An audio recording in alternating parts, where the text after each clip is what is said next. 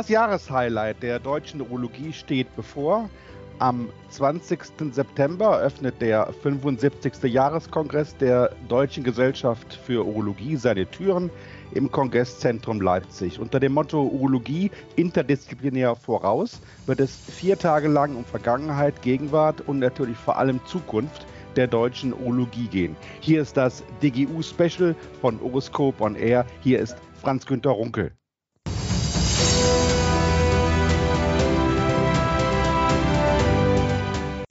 Für diesen Preview auf Leipzig habe ich sachkundige Begleitung, denn DGU-Präsident Professor Martin Kriegmeier ist bei mir. Er ist Chefarzt der Urologischen Klinik München-Planegg und wird Gastgeber des weltweit drittgrößten urologischen Fachkongresses sein. Herzlich willkommen, Herr Professor Kriegmeier. Es ist schön, Sie zu Gast zu haben. Ja, das Kompliment darf ich zurückgeben. Es freut mich sehr, dass Sie mich eingeladen haben zu diesem Podcast und äh, ganz liebe herzliche Grüße aus München.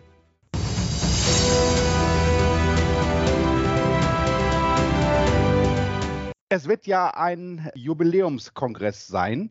Wie wird sich dieses Jubiläum der DGU im Programm widerspiegeln? Ja, wir werden zahlreiche Highlights haben. Ich darf vielleicht mal mit dem Plenum des Präsidenten beginnen. Hier haben wir als Festredner den Nobelpreisträger Tom Sudhoff und als Politiker Dr. Edmund Stoiber, Ministerpräsident AD. Wir haben Foren zur individuellen Präzisionsmedizin und zur künstlichen Intelligenz sowie auch ein Forum zur sektorenübergreifenden Versorgung und zu Kooperationsmodellen. Sehr interessant und da nehmen wir gerne auch die Ideen von Margit Fisch aus dem letzten Jahr auf, wird es wieder Plänen im Format eines Tumorboards geben, hier vor allem zum Prostatakarzinom und zum Harnblasenkarzinom. Ein Forum mit Breaking News zum Prostatakarzinom hat Peter Albers hier verantwortlich gestaltet und wir werden dem Ganzen einen festlichen Rahmen natürlich geben, um diesen Kongress und dieses Jubiläum entsprechend zu würdigen und zu feiern.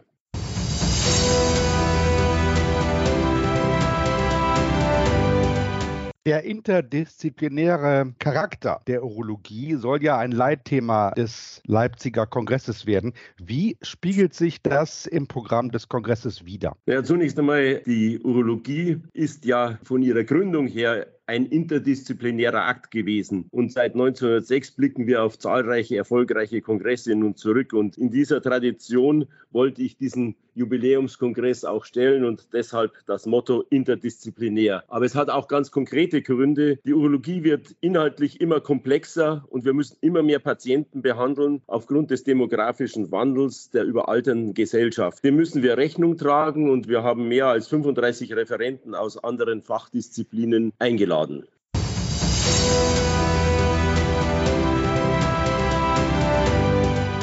Ich will es gerade noch mal konkret machen an diesem Punkt. Was bedeutet Interdisziplinarität ganz praktisch, zum Beispiel in der Beckenboden- und Transgender-Chirurgie? Naja, wenn wir nun über die Beckenboden- und Transgender-Chirurgie sprechen, insbesondere mit komplexen Ansätzen, dann wird ganz deutlich, dass es ohne eine enge Kooperation mit einem mikrochirurgisch versierten plastischen Chirurgen nicht möglich sein wird, erfolgreich zu operieren, erfolgreich zu behandeln, insbesondere bei den geschlechtsangleichenden Operationen Frau zu Mann.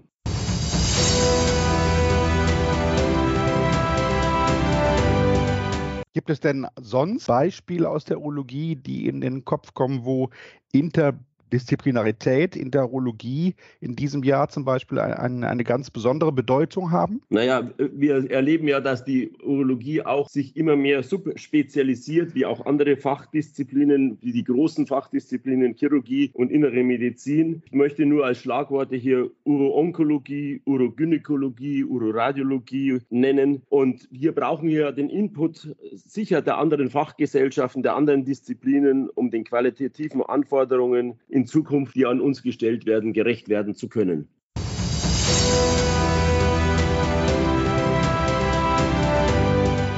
Beschreibt denn der Begriff eigentlich äh, eine Einbahnstraße in Richtung Urologie oder denken Sie mehr an einen wechselseitigen Austausch zwischen den Fächern? Also ich denke natürlich an einen wechselseitigen Austausch. Das wird sicher keine Einbahnstraße sein, gerade wenn wir uns im Hinblick auf die Gynäkologie und Kinderchirurgie den Austausch ansehen, so wird dieser sicher wertvoll sein und wird auch die Urologie hier vieles beitragen können zu dem weiteren Gelingen eines solchen interdisziplinären Ansatzes.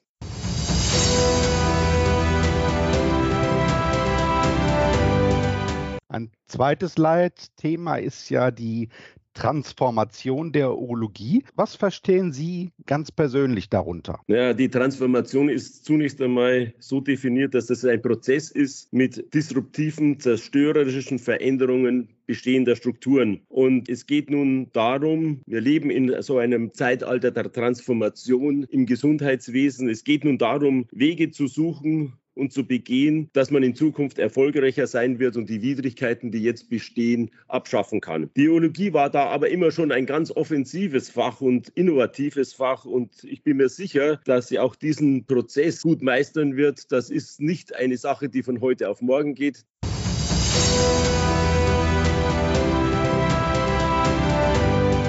Heute wird ja viel von individualisierter Medizin gesprochen. Ich glaube, das spielt sich auch im Programm des Kongresses sehr stark ab. Welche Themen werden denn den Kongress im Hinblick auf die individualisierte Medizin beschäftigen? Ja, Stichworte sind hier sicher die molekularen Signaturen, die individualisierte Risikostratifizierung. Ich denke an Liquid Biopsies, an die neuen PRP-Inhibitoren und an den Stellenwert von Keimbahntestungen.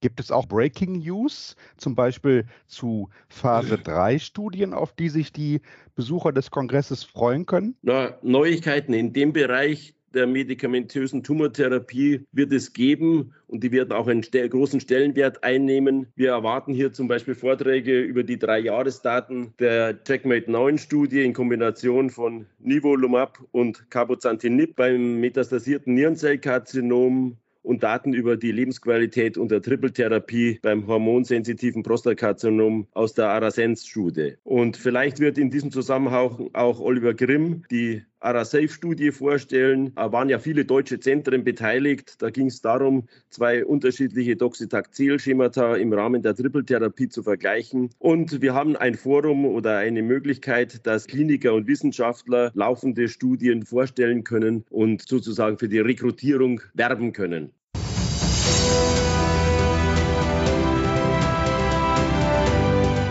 Ich finde es auch sehr spannend, dass zur BPS-Therapie mal wieder neue spannende Daten wohl zu erwarten sein werden. Wird es in Leipzig erste Daten der Water 3 Study zur Effizienz und Sicherheit der Aquablation im Vergleich mit der transuretralen Laserenukleation geben? Ja, leider noch nicht. Ich habe vor kurzem mit Professor Manuel Ritter da gesprochen aus Bonn und der ja diese Studie leitet und die Rekrutierung ist noch nicht abgeschlossen. Früheste er Ergebnisse werden wir diskutieren können, dann vielleicht am EAU-Kongress 2024, aber ich bin mir sicher, am DGU 2024 in Leipzig, der wieder in Leipzig stattfindet, wird es hier zu Daten geben.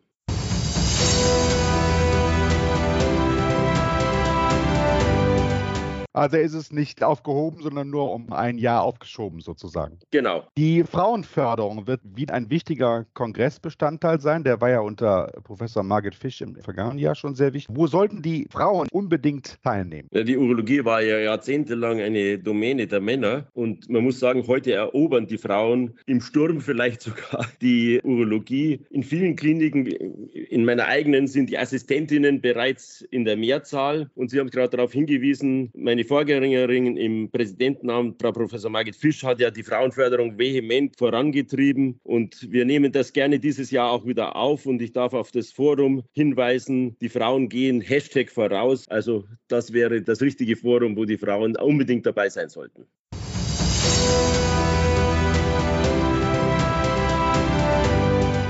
Überhaupt soll es ja in Leipzig, wenn ich es richtig gesehen habe im Programm, auch um neue Arbeitswelten gehen. Und der Fachkräftemangel wird das ja möglicherweise auch fast ein bisschen notwendig machen. Wie will die DGU diese neuen Arbeitswelten gestalten? Ja, das ist natürlich eine sehr vielschichtige Aufgabe. Aber zunächst mal, die DGU war ja immer schon eine Fachgesellschaft, die sich auch um die medizinischen Assistenzberufe aktiv gekümmert hat. Wir haben die Mitglieder der medizinischen Assistenzberufe eingeladen zu den Jahrestagungen. Die können bei uns DGU-Mitglied werden. Und auch hier haben wir wieder ein Forum mit dem Thema extra aufgelegt, wie Sie gerade schon darauf hingewiesen haben, wo wir uns mit diesen Problemen auseinandersetzen.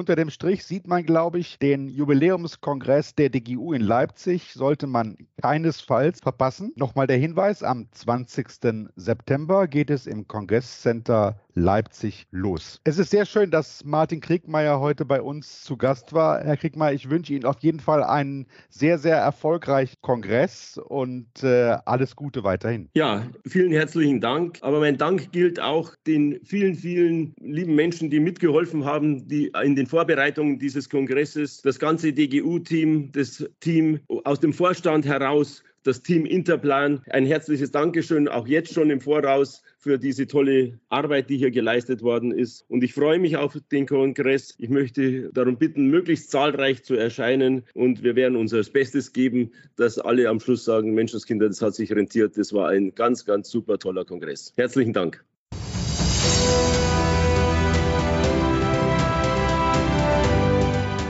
Ich glaube, dieser Vorausblick hat gezeigt, dass das auf jeden Fall gute, gute Aussichten hat, ein ganz, ganz toller Kongress zu sein. Das war unser DGU-Special zum Leipziger Kongress. Tschüss und bis bald. Herzlichen Dank. Tschüss.